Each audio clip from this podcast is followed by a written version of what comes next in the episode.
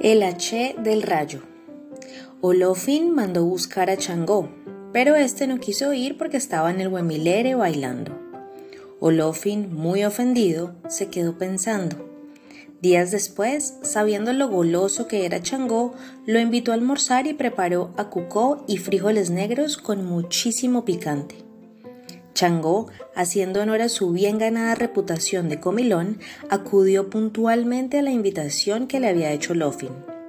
Cuando terminó de comer, empezó a sentir que una cosa muy grande le daba vueltas en el estómago. Comenzó a dar brincos y a tirar rayos contra la tierra.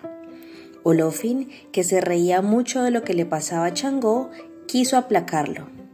Changó, le dijo, desde hoy Solo tú tendrás el H del rayo.